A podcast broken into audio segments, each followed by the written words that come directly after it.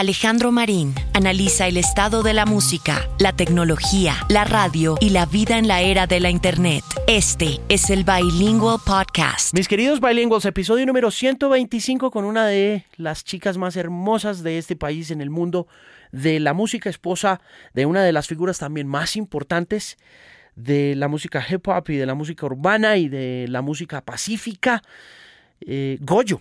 Goyo de Chucky Town, esposa de Tostao, hermana de Slow Mike, quienes juntos le han dado la vuelta al mundo con este proyecto musical, con este proyecto musical que cada vez coge más fuerza y que estuvo invitada muy especial al episodio número 8 del podcast por Canal 13. En este episodio Goyo habla de sus orígenes, habla del Chocó, habla de Condoto, habla de región, habla de Michael Jackson, de Slow, de Tostado, de cómo se conocieron, de los retos de ser mujer, de pertenecer a una minoría étnica, de los retos de la moda, de querer ser solista y de muchas cosas más. Entonces, sin darle muchas vueltas para que usted lo escuche en Spotify, en Tuning, en Stitcher y por supuesto en TheMusicPen.com, una voz confiable en la música, aquí está la magnífica, increíble y bellísima Goyo en el Bilingual Podcast.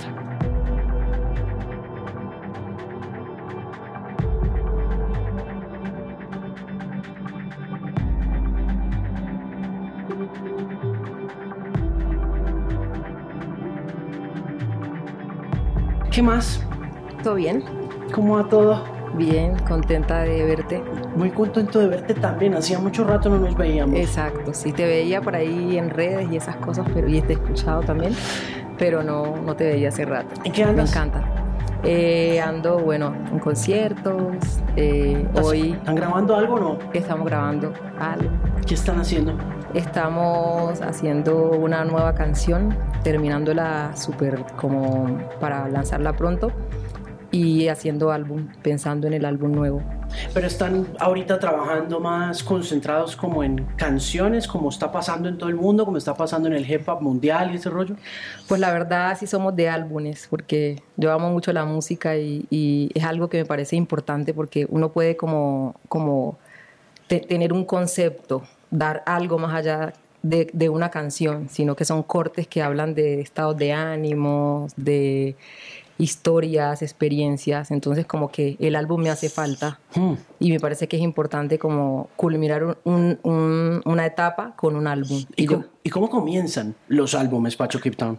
Bueno, este álbum comienza con Palvidarte, que es como la primera canción que, lanzamos, que va a ser parte de, de ese álbum pero empieza realmente con ganas. Cuando uno se interesa y dice, vamos a hacer un álbum que tenga este sentido o este sonido, viene de uno o de otro, porque cuando es grupo son diferentes visiones, entonces como que cada quien da su punto de vista. ¿Y cómo, y cómo funciona la conexión de los tres? Bueno, la verdad es como, como que es como si cada uno le pidiera permiso al otro. La verdad es como decirle hazlo, lo quiero una canción que tenga este sonido, me quiero ir a tal sitio para, para buscar este sonido, quisiera, quisiera esto. Y Tostado dice, por ejemplo, no, yo quisiera una, un, algo así, de este tipo, de este lado. Y así es como se va creando y yo creo que la misma música le va dando forma a veces al, al álbum. Otras veces nace de una como que quiero que se llame Oro, por ejemplo, cuando hicimos Oro o queremos que se llame Sin Miedo y no teníamos la canción de Sin Miedo ni teníamos nada. Entonces como que son como procesos. Cada álbum tiene su propia vida y nace de una manera diferente. Slow, ¿qué relación hay con Slow? Eh, Slow es mi hermano. es el hermano. Es mi hermano. ¿Cuántos son en la familia? Somos, bueno, de parte de papá somos varios, pero de parte de mamá los dos. Siempre hemos estado juntos. ¿Y es el menor? El menor, sí. ¿Y desde chiquito andas con él para arriba y para abajo haciendo música o qué? Desde chiquito, o sea, él ha sido como para mí, la verdad, muy importante porque es como que contra, encontrar en la familia esa aceptación o el, alguien que te acolite, por decirlo de alguna manera, lo que te gusta. ¿Cuándo empezaron a conectar eh, hermanamente, eh, musicalmente. musicalmente.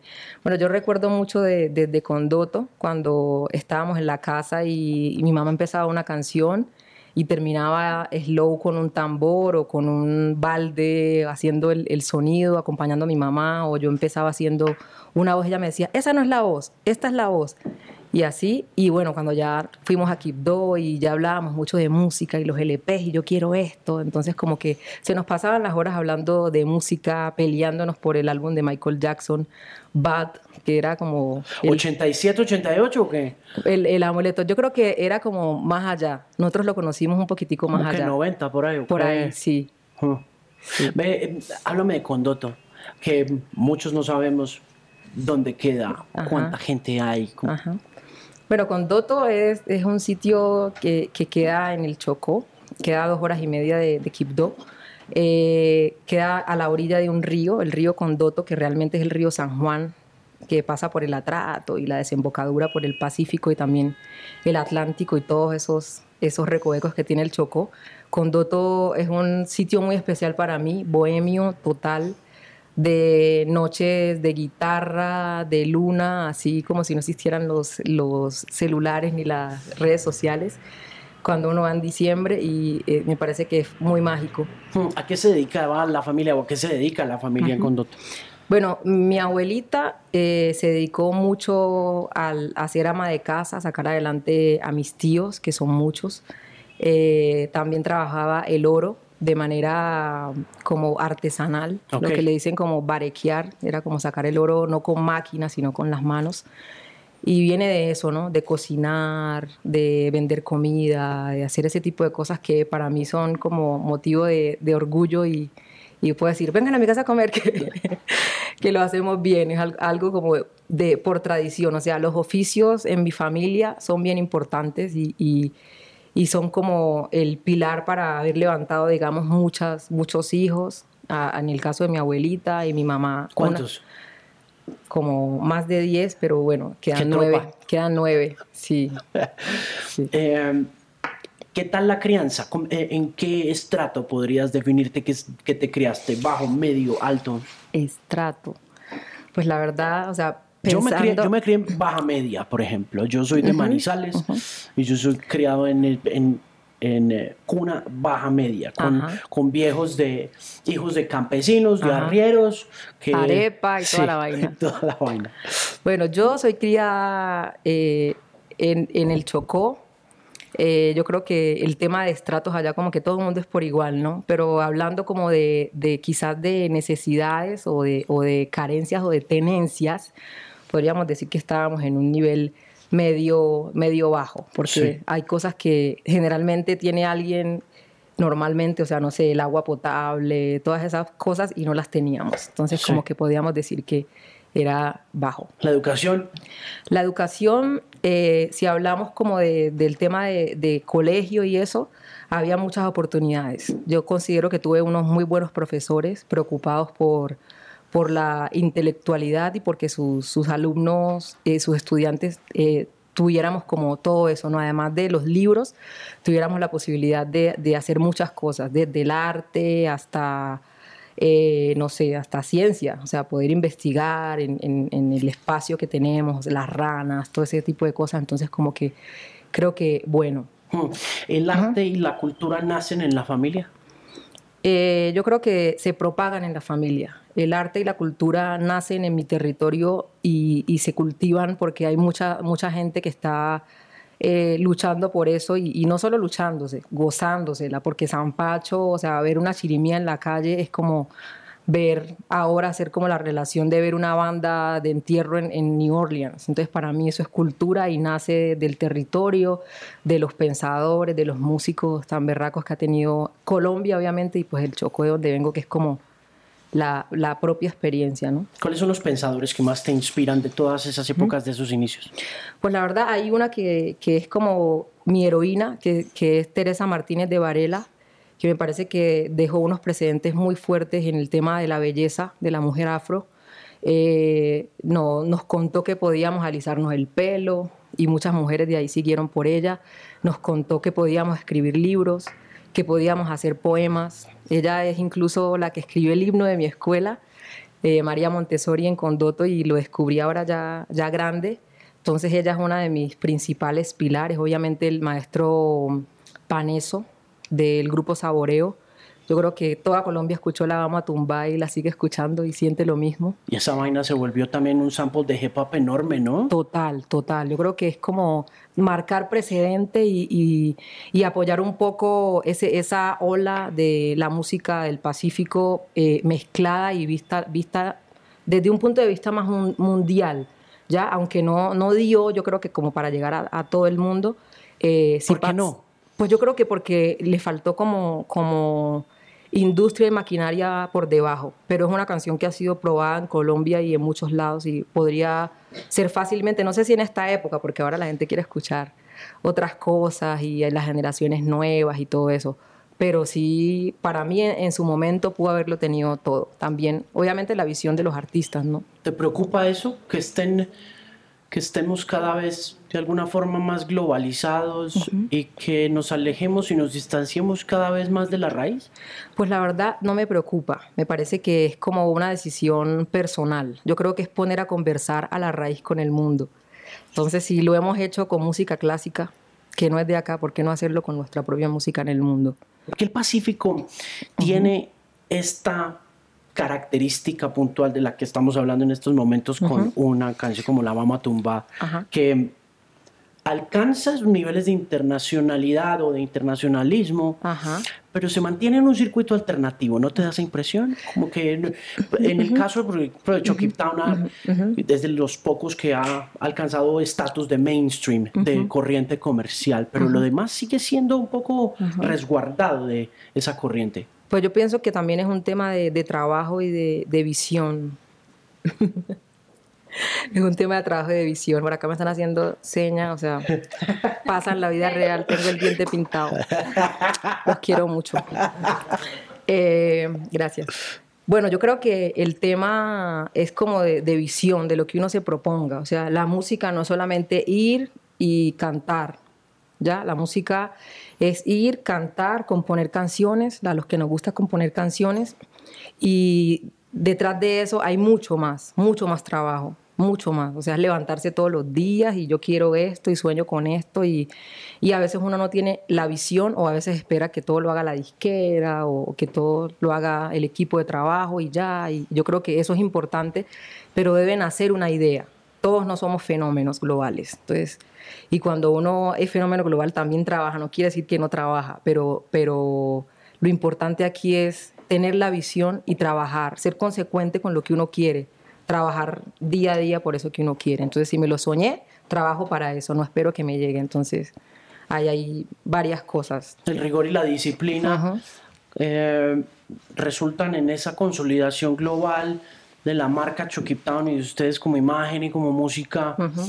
Pero ¿qué pasa ahí en ese momento cuando alcanzan esa notoriedad internacional? ¿Qué sientes? ¿Te da miedo? ¿Sientes independiente de que uno alcance ciertas cosas? No sé qué tan eh, positiva puede llegar a ser la reacción de lo logré, I did it, ¿no? La verdad yo no, no, puedo decir I did it. Yo creo que me hace falta mucho y estamos en un, en un proceso de, de empezar todos los días a, pesar que uno tiene un sueño y uno alcanza y chulea metas, hay muchas cosas por hacer. Y sí da miedo. Yo, eh, o sea, como artista y como mujer, quisiera en algunos momentos de mi vida haber tenido menos miedo del que he tenido para poder hecho de algunas, digamos, oportunidades algo más, más fuerte, pero a veces uno no tiene la visión en el momento. Entonces es como tener como esa, esa lucha o ese challenge. Sí diario de poder alcanzar lo que, lo que uno quiere y, bueno, es, es con trabajo y, el mainstream o, una canción en la radio no, no te hace que cumpliste el sueño. O sea, yo creo que es importante ganarse el respeto de la gente, es importante eh, imprimir lo que tú quieres con una canción y aunque uno no controla dónde suena, ni, ni cómo te van a ver, ni qué es lo que la gente piensa de vos, tener como claro ese, ese, es eso que querés, ¿no? Para poder trabajar y ser consecuente con, con, eso. Sí, a Tostado le preocupa mucho no estar en radio. sí, él sí. Él es un personaje que, es que él viene de la radio. Yo recuerdo que cuando apenas el MP3 y toda, todo el tema de, las canciones, cuando salía algo, algo, Tostado era el que estaba bajando, incluso tenía un programa de hip hop en una radio en... En, en, 88, ah, sí, claro. sí, en Sí, me olvidé el Era nombre. en Superestación. Superestación, ahí. Él tenía su programa que yo escuchaba mucho y que, y que incluso es una de las personas que, que, que tiene como esa idea siempre como, yo soy muy mala como para el negocio, o sea, como, como para ese tema del negocio. Yo creo que tengo que aprender muchas cosas. Y él es muy ágil con eso. Ese es un hustler, ¿no? Exacto. Y como la radio tiene, tiene mucho de eso, él dice, es importante porque la radio es, es un medio que a veces la gente cree que no, no pasa nada o que pasa menos, sí sigue pasando. Sí hay mucha gente fiel a la radio y, y qué chévere estar en radio. Es algo que nos, nos soñamos. O sea, la primera vez que sonamos en radio lo celebramos y fue así como que si nos fuéramos ganado un Grammy. ¿Cu- ¿Cuándo conociste a Tostado? Yo conocí a Tostado cuando teníamos 12 años jugando baloncesto en Quito. Ah, sí. Sí, en el barrio. Eso es de tiempo atrás entonces. Sí, teníamos como 12 años y la verdad como que lo vi como un jugador de baloncesto, mi parcero, toda la cosa. Y cuando nos volvemos a encontrar y hablamos de música, hicimos clic inmediatamente. ¿Qué estaban oyendo? ¿Qué, qué los conectó? O sea, de todo. Desde Al Capone y Noriega hasta Ari de, de España. O sea, era, escuchábamos de todo. El sonido de New York, el sonido de Los Ángeles, Tupac, Snoop. Escuchábamos Saboreo, bailábamos Chirimía. Eh, nos encantaba todo lo que hacía, hoy nos encanta todo lo que hace Grupo Nietzsche, eh, Guayacán, o sea, las influencias de nosotros siempre fueron lo que, lo que era, hacía parte de nuestro día a día, ¿sí? Y siguen siendo. ¿En qué momento se conectan los tres? ¿Cómo, ¿En qué momento arman el grupo? Bueno, empezamos Tostado y yo a hablar de los sueños y él me dice, Goyo, yo tengo la idea de hacer un- una organización de artistas chocuanos, ya que hagamos un sonido que tenga que ver con el Chocó, que o que un nombre que tenga que ver con el Chocó, algo que nosotros representemos nuestro lado. Era como tampoco, también un, un poco el ejemplo de la territorialidad que se demarca en el hip hop. ¿Ya? Entonces como que empezamos a, a llegar a Cali y a ver mucho del hip hop y hablaban de los barrios, pero no hablaban de la chirimía, ni de la comida, no, no, no, no nos sentíamos como identificados y queríamos poner en, en- como en, el, en, el, en la mesa, queríamos poner en la mesa la idea de, de decir, de aquí somos nosotros y esto es lo que tenemos. Sí. ¿En qué año hacen la primera grabación? Primera grabación, creo que fue en el 2003. 2003 hicimos un freestyle con una canción de, de, de Terror Squad que se llama Limback. Y, y, Claro. y, y- es una canción que se llama Montando el Desorden que está por ahí en, en YouTube todavía. Pues, claro. Enorme. Exacto, y fue como lo primero. Después hicimos San Antonio, que para mí es como cuando yo escucho el trap y el sonido de- del sur, me, me hace como pensar, uy, ¿verdad? Qué, qué chévere encontrar esa conexión con San Antonio y además una canción, digamos, tradicional con ese sonido. ¿Por qué crees que se conecta?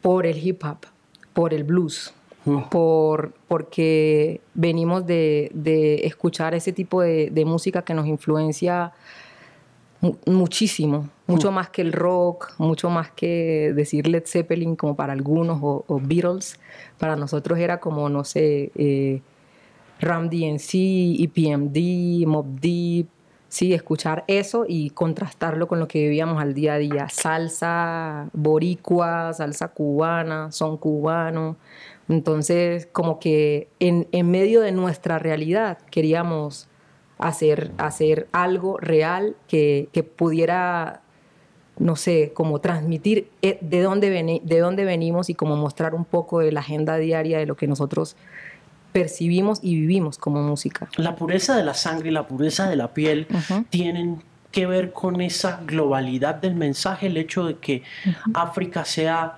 eh, tu madre y la Ujú. madre de toda la raza africana, en donde sea que se encuentre. Eh, tiene que ver con eso, con el hecho de que estés en Timbiquí, en Condoto, en New Orleans, en Memphis, y de alguna manera todo tenga una conexión. Pues yo creo que sí, que hay una conexión eh, desde la ancestralidad hasta las vivencias. Si uno se pone a ver en la historia, no vivimos lo mismo, pero yo creo que la música sí, sí ha hilado y sí ha sido como, como la banda sonora de, de, todos nosotros. Y si nos ponemos a ver, cuando, cuando vivíamos el hip hop en, en Buenaventura, pasaban cosas en Estados Unidos y pasaban cosas en África y de alguna manera hemos sido influenciados por ese sonido y obviamente el tema de la piel es importante porque crecemos viendo gente en televisión que nos influencia. Y yo creo que es importante cuando las características que se cumplen son muchas, más allá del gusto musical, más allá de, lo que hay alrededor, también la piel. Hmm. Identificarte con eso. El hip hop llega a Buenaventura. ¿En qué formato? ¿Llega en CD? ¿Llega en CD quemado? Eh, ¿Quién te presenta las primeras cosas de hip hop? ¿Qué es lo primero que empiezas a oír? Bueno, en Buenaventura pues, es difícil decir qué es lo primero, pero por ejemplo recuerdo mucho, de, una manera muy fuerte, una canción que se llama Gangsta Paradise hmm. de Julio. Hmm.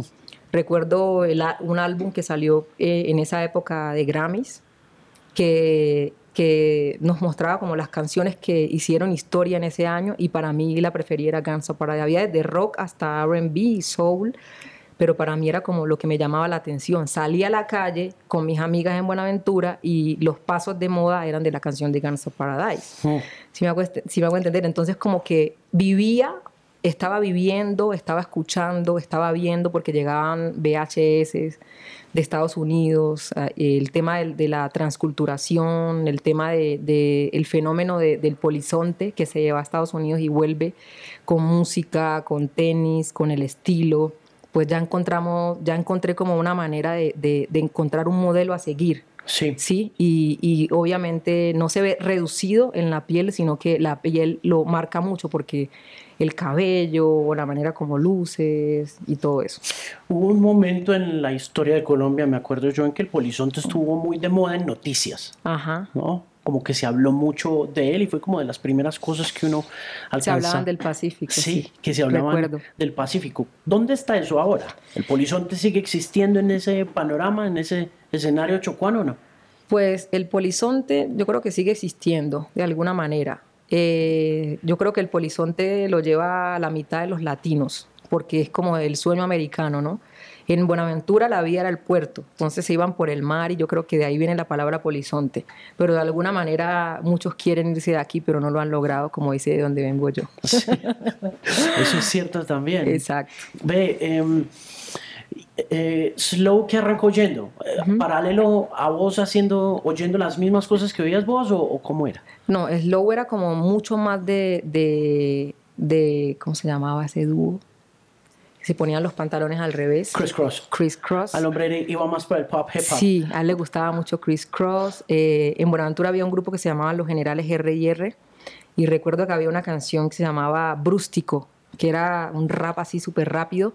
Y Slow bailaba, Brústico, se escribía Tupac por todos lados. Mamá decía, ¿qué es dos pack? Y todo el mundo era como que nadie sabe. ¿Qué es dos pack? ¿Qué por todos lados está dos pack? ¿Qué es eso? Y slow, era slow todo el tiempo Tupac. Y yo creo que es como de los artistas preferidos de, de slow a nivel como del rap, ah. porque pues le gusta mucho también el, el, pop rock de, de, no sé, no, que hacía No Doubt, por ejemplo, le gustaba mucho. O sea, estaba metido, por ahí. estaba metido en el pop. Sí, siempre le gustó. Yo me acuerdo hace 11 años que estuvimos ahí hablando en la W una vez y estaban presentando una canción nueva que el Slow me mostró a Ryan Leslie ahí en la puerta de Caracol, ¿te acuerdas? Ama a Ryan Leslie, sí, sí, sí. En esa época estaba, hoy por ejemplo, escucha a alguien así, creo que se llama Maceo. ¿Maceo de qué? De, de London, sí, creo alguien que tiene como ese sonido así como y que es bien creativo, ah, Maceo. Ya sé, es de esa tropa de Soul Action y todo ese combo de que me gusta también mucho. Sí, todo laid back, todo relajadito. Y el Slow se ha perfilado como productor bien notorio en este panorama, en un momento también en el que como que o haces los mismos beats o no apareces en ninguna parte, pero él sigue teniendo su propio estilo muy conducido por, ese, por esa visión como tan abierta, ¿no? Total, total. Slow es un creativo 100%, eh, para mí es un genio, la verdad, que está ahí siempre en el laboratorio haciendo mezclas y, sacando beats diarios y se emociona con uno tras otro, siente la misma emoción y, y los mismos retos Creo que, que, la gente debe escuchar mucho, mucho, mucho, mucho lo que, lo que hace Slow porque me parece que va a haber un momento donde va a haber mucho de Slow. Admira mucho, digamos, a Timbaland también. Él quiere como dejar un sonido, él quiere, quiere hacerse retos, quiere hacer cosas que otros hacen a su manera también. Pero el sonido de Slow y de Chucky en el comienzo estuvo como muy influenciado como por la marimba y chonta, el hit, hit que fue Somos Pacífico, tenía esa notoria diferencia de todas las otras cosas que estábamos oyendo en hip hop. Él hizo parte esencial de esa construcción sonora, es decir, desde un principio ha sido un poco como el que dice, Chucky Town suena a esto o cómo funciona.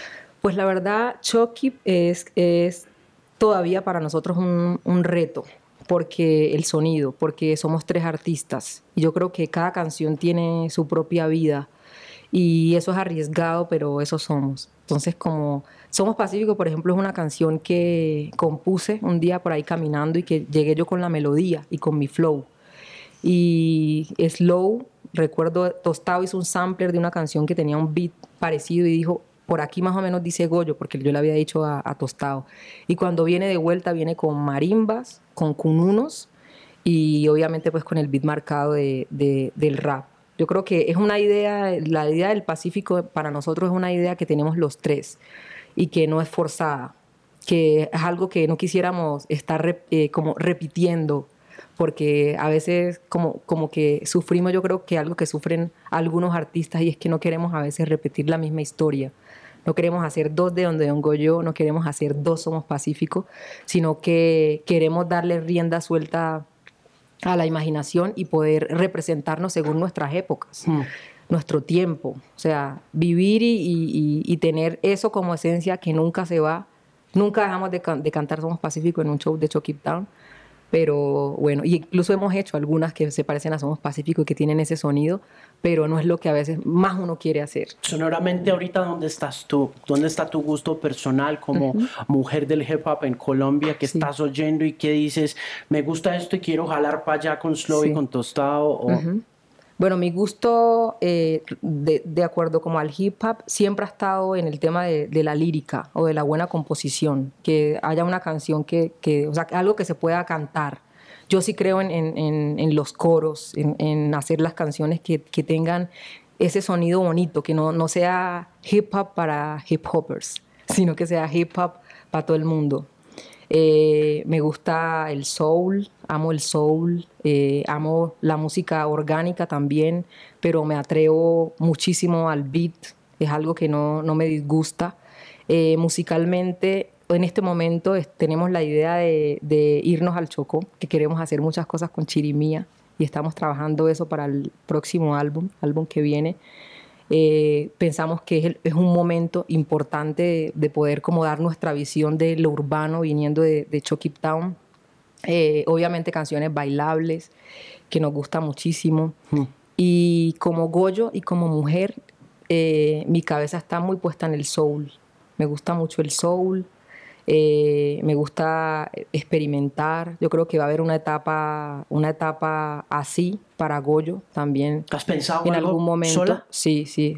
tengo algo pensado. Yo creo que el próximo año voy a empezar a hacer cosas sola. No es se terminó Chucky Town, sino como que es un tema de, etapas y de sueños que hemos tenido desde el principio. Yo creo que se han eh, demorado. Exacto, nos hemos demorado. se han demorado para sacar sus cosas aparte. ¿Por qué? Porque no sé, o sea, como que no queríamos mandar un, mal mensaje antes, pero yo creo que, que ya el mundo, incluso hasta uno mismo, porque el que se prepara es uno, el que crece sos vos, el que está seguro de hacer algo y de, y de lanzar algo así sos vos. Ya, entonces yo creo que es el momento. Estoy trabajando para eso. En la cercanía personal y más adelante ya la eh, constitución de una familia, el grupo como empresa familiar. Em, ¿Qué retos tiene que enfrentar? Estoy leyéndome la biografía de Michael Jackson. Sí. Em, ¿Nueva, nueva, una nueva? No, es una biografía que escribió un tipo que fue fan de, Diana Ross. Y Diana Ross era la amante de Berry Gordy, el dueño de Motown Records, y pues le sacó un disco super, que la hizo súper famosa. Y por esa época, Joe Jackson, el papá, le dijo a, a Berry Gordy que le escuchara a los muchachos un ratico, que le diera 15 que le diera 15 minuticos de una audición y le consiguió le consiguieron una audición un grupo que ya no es muy famoso un grupo que se llamaba The Vancouvers. Le consiguieron le consiguieron 15 minutos con Barry Gordy. Barry Gordy le dijo eh, em, listo sí está bien vamos firmemos un contrato discográfico hagamos alguna cosa. Em, váyanse a vivir a Los Ángeles y por esa época eh, se quedó la mamá atrás. Se quedó la mamá de Michael atrás y dejaron a Michael con Diana Ross. Michael se crió con Diana Ross entre, los, entre los 11 y los 14 años de, edad vivió con Diana Ross. Y mm, parte de, de, lo que cuenta esta historia que comenzó a contarse en 1972 porque el club de fans de Diana Ross era presidido por un pelado que se llamaba Randy Taraborrelli. Y Taraborrelli eh, conoció a Michael en la casa de Diana Ross, pues haciendo que las cartas, que haciendo que el street team, que haciendo todas esas cosas y se volvieron amigos. Estamos hablando que Taraborrelli tenía 16 años. Imagínate. Y Michael tenía 15. O sea, se llevaban un añito de diferencia. Entonces, la historia es toda la historia de Taraborrelli siguiendo a Jackson toda la vida hasta que se murió en el 2009. Imagínate. Y una de las cosas más difíciles que veo yo ¿Qué pasa dentro de los Jackson Five? Es la conexión de familias. Porque era este hombre muy estricto, muy jodido, eh, muy respetuoso de la música, muy disciplinado. Eh, se le iba la mano con el tema disciplinario con los muchachos, con dos propósitos puntuales. Primero, salir de pobre. Joe Jackson quería salir de pobre, con los Jackson Five. Como fuera. como fuera. a como era lugar. Y la otra era mantener la familia, mantener el núcleo familiar. Siempre fue como family is everything, la familia lo es todo, les decía. Hasta el día de hoy que tú ves a los Jackson Five, ahorita estaba viendo en el Instagram que van a tocar en un rodeo en Texas, pues, como en una plaza de toros, que uno dice Marlon, Randy, Tito, Jermaine, Jackie, juntos, pero ya tocando en, como decir tú, como, en una corraleja, sí. decir tú. Pero incluso ni siquiera con el respeto que una corraleja aquí puede llegar a tener desde una perspectiva cultural, sino ya más bien como de circo, ¿no? Porque eso es un poquito la corraleja, y, y aún así ahí están. Pero les hizo mucho daño esa concepción de la familia y el la familia se tiene que quedar juntas, se tiene que quedar juntas y, tienen que tocar juntos porque si no... Y ahí fue cuando Michael dijo, no, no, espérate, espérate que yo me voy. Te pregunto desde tu perspectiva, desde la construcción de ustedes como artistas y como familia, ¿cuáles son esos retos? Bueno, la verdad, como, como familia, uno vive muchas cosas. Y, por ejemplo, cuando vos decís el tema de salir de pobre, o sea, es un tema que, que digamos, en, en mi caso y, y, hablándolo, digamos, con Tostado y con Slow, es un tema normal. O sea, todo el mundo quiere vivir bien y hacer música en buenas condiciones. Aunque a veces las condiciones influyen en la música y salen unas canciones. y eso es una chimba, por ejemplo. Entonces, yo creo que es, es vivir, vivir la, la experiencia con, con, lo que viene, ¿no? Yo creo que siendo no, siendo con la familia o no con la familia, se presentan las mismas cosas, se nos presentan las mismas cosas como seres humanos. Eh, nosotros no hemos tenido como esa cohesión, como que si no es aquí no hacemos nada, porque de hecho hemos participado, yo pertenecía a Side Stepper, me iba con Side Stepper de gira por Europa y Estados Unidos y acá, y venía y, tocaba con Chucky Town. Entonces para mí eso no es... ¿Cómo llegaste a Side Stepper? Eh, llegué con una audición con varios raperos, así amigos, que estuvimos ese día una tarde en la casa de Andrea Echeverry, que para mí era un sueño poder como ver esa vieja tan, tan poderosa, tan rara, yo decía también, o sea, es como que hay algo ahí. Y llegar a su casa a la audición fue, fue bacano. Me gané la audición ese día y a la semana ya estaba por allá en Londres, en Womat, eh, eh, conociendo mucho de la historia de Bob Marley y todo el tema de Island Records y todo eso. Hmm. Entonces, como que una experiencia bonita. Entonces, como que eso yo no lo he vivido en mi grupo familiar. nos ha pasado de todo, o sea, que nos ha pasado que, que se nos cae esto o que no logramos esto que queríamos o, bueno, se nos dificultó lo otro, también nos ha pasado que no ganábamos esto, que tenemos este viaje, que tenemos muchos shows, que logramos como, como eh, cumplir muchos sueños, entonces como que es un tema de, de, el día a día, ¿sí? Y es un tema también como de logros y de metas que uno tiene con el proyecto y, con la familia. Eso sí, es algo que, es importante y que es mucho del motor de, de Chucky Town, ¿no?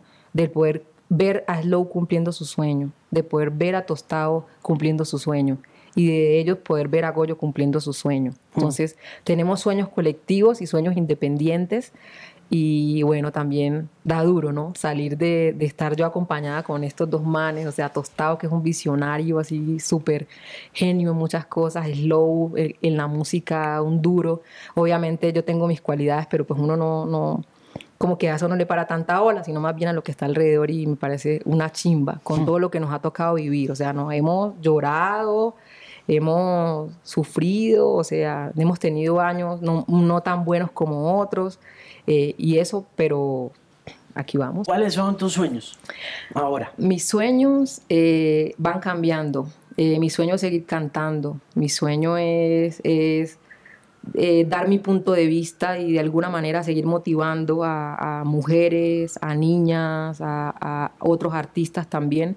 Porque además del propósito de vender muchos discos y de hacer una gira por Estados Unidos, que es como uno de mis sueños que yo creo que se va a cumplir pronto, eh, trabajando en la dirección que vamos, por ejemplo, hay muchos más. Y, el, sueño también es, ver de equidad en la música y en la industria con el tema de género. Entonces, el capítulo de, Goyo o de Gloria, que estoy definiendo como por qué lado me voy y, me abro a, vos porque la verdad te admiro mucho y siempre he respetado tu trabajo y entiendo cada vez que preguntas algo el sentido, hay mucho de fondo. Y de corazón, eh, a, los fans, a toda la gente que está viendo, les digo, o sea, es algo que, que cambia y que, y, que, y que se transforma, pero el propósito va más allá solamente de vender discos y de hacer conciertos. Entonces, como que es poner a la gente a soñar y, y, a decir si se puede. Hmm. ¿Cuál es el lugar donde quieres tú que llegue la mujer colombiana en la música? ¿O cuál crees tú o qué le dirías tú a una mujer que te está viendo ahora que debe ser su propósito en el mundo en términos de consolidar el esfuerzo colectivo?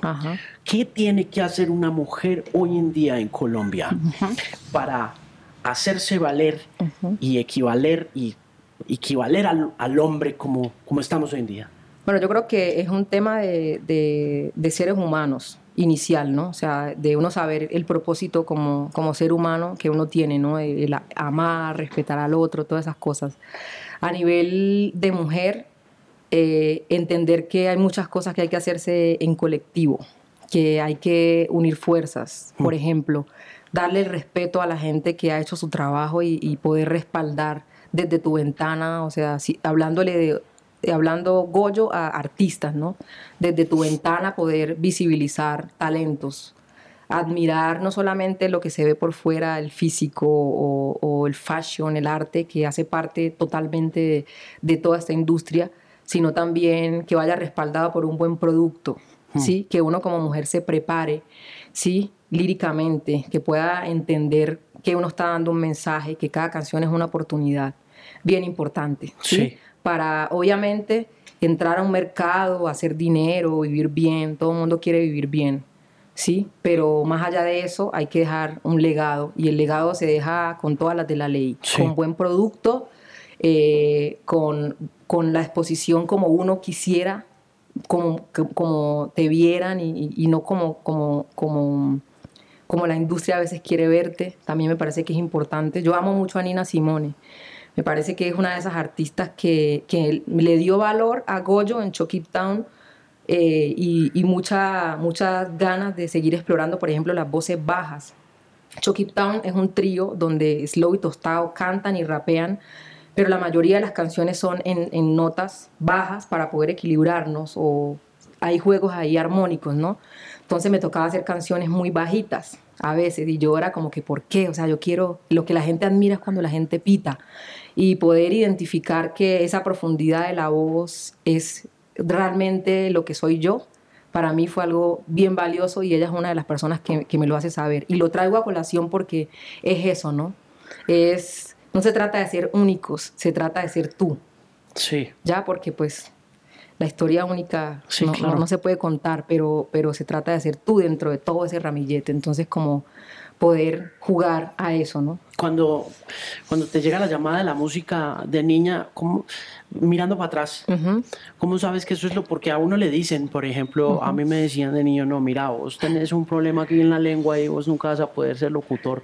Ajá. Eh, y yo, pues obviamente hay cosas que lo frenan y hay gente que lo frena a uno en el camino. hacia- Total, ¿no? total, Gente mil que le dice, veces. no, tú no vas a llegar.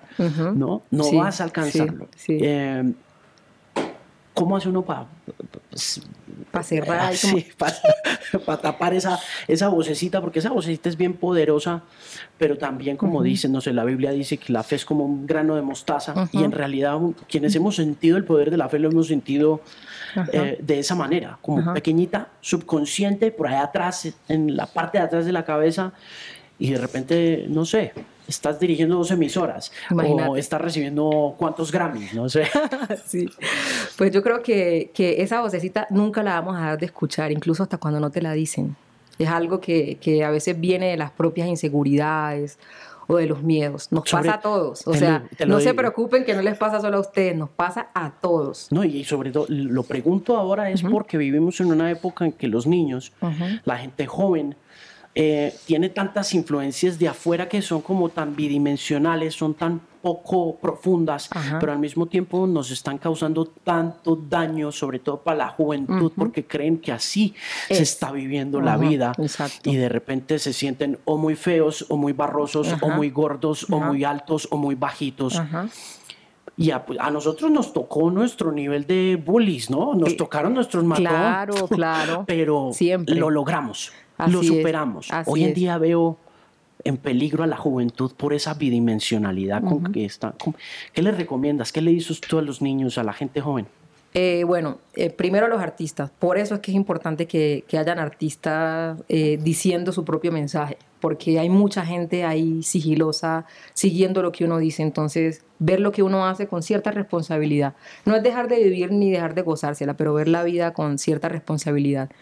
Eh, hablarle a la gente. En ¿Que la- en- canten lo suyo también o no? que canten. Sí, que canten lo... lo- Es, exacto, que, que tengan en cuenta que cada quien puede hacer su propia historia, que el punto de comparación es uno mismo, que si hay influenciadores, obviamente, o sea, hay gente que te influencia y que te, te dicen, "Ah, es que este mes hay que vestirse de rojo porque el cielo, porque esto, hazlo, pero si estás seguro, no porque te lo dijeron, Sí. porque lo quieres hacer, porque lo quieres proyectar, ¿sí? Entonces es complejo. Con, eh, con la llegada de Saba, ¿cómo cambió la vida? ¿Cómo cambió la percepción como artista y como ser humano? Con la llegada de Saba, eh, empiezo a entender cuando hablaban de inequidad de género. Porque no solamente tengo que dedicar tiempo a hacerme la trenza y el peinado, sino que hay un tiempo que te demanda el ser mamá y otro tiempo que, que, que también de- desde afuera se ve como mucho la juzga, ¿no? Uno como mujer, ir de, irse de la casa a trabajar y dejar a la hija, ¿sí? ¿En serio? es como, es como complejo porque, porque a, a la vez uno siente como cierta culpa. Yo recuerdo una vez estaba hablando con la manager de Natalia Lafourcade, estábamos haciendo un comercial en Los Ángeles con ella y yo le estaba contando, o sea, me siento mal porque estoy acá trabajando y me dijo, no te sientas mal, tu hija se va a sentir orgullosa porque tú estás tratando de alcanzar algo que quieres, ¿sí? Por eso estás aquí, ¿ya? Ella quizás no se va a acordar de esto o si quieres háblale. Y eso me abrió, una discusión así tan importante que empecé como a leer y a revisar otras madres, otras artistas, y encontré en, en el tiempo y en cómo nos ve incluso a veces la sociedad, las mujeres artistas o la familia, que es lo más cercano, a veces no entienden, pero ¿por qué te vas a tomar fotos y no te vas a un parque? ¿Pero por qué te vas a...? Sí, entonces es complejo. Sí.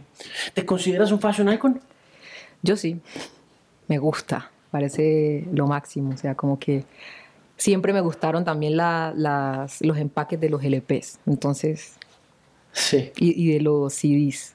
Eso era algo que, que yo también veía mucho, entonces, Sí, la imagen. Exacto. Entonces, me parece que eso va con todo. In- incluso Teresa Martínez de Varela, eh, la poetisa que era mamá de Jairo Varela, ella en, en sus libros de poesía habla mucho de eso y, y me parece también otro reto, porque a veces cuando, cuando uno es, digamos, latino o cuando uno es de un sitio, la gente espera que tú seas como de, de ese sitio.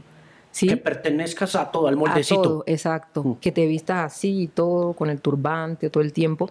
Y eso para mí es como, o sea, me da mucha risa porque es como que eso es lo que yo quiero mostrar. Estoy tratando de eso, tratando de, de- de hacer mi propia cosa, de, de- de mostrar lo que yo soy con mis influencias. Si me hago entender, como que de alguna manera comunicando algo que quizás no alcanza a comunicar las letras. Claro, ¿estás haciendo ropa? Sí, me gusta mucho. Esta por lo menos la hicimos con Seven Seven. Ok. Esta de acá.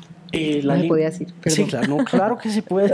No, no lo podía decir. No, no sé ¿Por- si se podía ¿Por decir. contrato o qué? Sí, no, pues no, no sé ustedes. Ah, eso no, hombre. en todos lados uno le dicen, no se puede decir. Entonces, Así, no. Qué pena, me sentí muy, muy en confianza. Qué pena, qué pena. Qué pena. Mire, eh, hablando de eso, entonces, línea de ropa ya armadita, ¿cuánto lleva en eso? Pues la verdad, eh, casi siempre, porque era difícil encontrar ropa a veces en los almacenes o encontrar o alcanzar a tener algo de un diseñador que a uno le gustaba, entonces mandaba mucho a hacer. Entonces como que es algo natural dentro de, dentro de mi vida personal porque lo hago desde antes de ser, de, de haber, digamos, lanzado un álbum, lo, lo hacía, entonces como que Y dice- es natural. ¿Y diseñabas? O, Pues- o decías, mira, quiero esto así, quiero esto así, o quiero un modelo así. Pues la verdad, siempre como que tengo la, en mi cabeza y al dibujo, digamos que no, no llego como tal, pero sí como que sé muy bien lo que quiero, no, no obviamente no sé como de muchas telas, ca- cada vez más uno aprende, pero no sé tanto de esa parte, pero sí lo que quiero, los colores, trabajo con- digamos con gente muy talentosa y que tiene esa parte muy clara. Bueno, y el hip hop a, nivel internacional tiene en músicos a empresarios muy grandes. Ajá. Tiene a Diddy, tiene También, a Jay-Z, tiene a Pharrell, ¿no? Ajá. Chicas, está Kim O'Reilly, la esposa de Russell Simmons. Imagínate. Está, no sé si hasta Beyoncé tenga por ahí sus líneas de ropa. Ella sus- tuvo una, creo, no sé si todavía la sigue manejando, pero por ejemplo, sin hacer tantos diseños, o sea, nos ha pasado, por ejemplo, en Chucky, que hemos vendido, o sea, muchas camisetas porque, porque a la gente le gusta no solamente o la banda, sino también el tipo de camisetas que se hace. Entonces, como que es un plus, es como para pasar el tiempo Mm. y, y, toma- y para pasar el tiempo, pero tomárselo en serio. Arrancamos hablando de Michael Jackson y de Slow y de Bad. Y fue el momento crucial en el que empezaron a pasar todas las cosas malas para Michael Jackson. Curiosamente, era Ah. tan profético lo de Sí, Michael que sí. hasta puso el nombre de un disco donde todo empezó a salir mal. Es, es, es- es una vaina muy... Qué sí, fuerte. que- ¿Cómo ves eso? Después de haber sido un ícono tan grande, eh, toda esa humanidad que ahorita estamos presenciando, ¿tú cómo la ves y cómo te sientes? Pues la verdad me, ha- me da muy difícil juzgar. Yo creo que a, la uni- a lo único que juzgo es a los medios de comunicación, porque a veces uno muestra lo que quiere mostrar y, y no sé el trasfondo de, de la situación, pero es muy fácil hoy viralmente ser una buena persona y el otro día la persona más odiada. Sí. Entonces, en Michael me parece que, que pase, es normal porque es un ser humano, digamos, como todos los seres humanos, y si está expuesto y sobreexpuesto como él estuvo también. Además hay muchas cosas ahí, ahí detrás que uno no, no podía decir, ni, ni pueda tener como la, la certeza, Michael hizo esto o no hizo esto. No soy quien tampoco para juzgarlo tampoco. ¿Cuántos discos llevan hechos juntos? Juntos, mm, ay, no sé cómo los números. A mí se Yo me creo que como, que como que el séptimo, porque, Sí. porque nosotros hemos hecho álbumes, eh, álbumes, sí, como que el sexto o el séptimo. Hmm. Sí, el quinto fue Behind the Machine, sexto, sí, creo que es el séptimo. Y ahorita entonces, ¿cuándo? ¿Para cuándo próximo disco? Ah, sé No que- tengo fecha Ah, y no me gusta decir fecha porque cuando uno dice una fecha todo el mundo estamos esperando el álbum. de-". Entonces hay más, hay, hay más, más afán, pero yo creo que va, a se- va a pasar este año, ya empezamos, digamos, con, con todo el plan y bueno, trabajando, dándole traducción a, a lo que dice el alma en algunas canciones y, y haciendo cosas que uno sueña también. Oye, muchísimos éxitos. Si sale algo solista de los tres o tuyo, lo que sea, ahí voy a estar primerito al frente del cañón, dando lora y dando bomba con este tema. Eres mi Beyoncé personal. Ay, tan lindo. Te amo por siempre. Gracias por estar acá, por aceptar la invitación. No, a vos.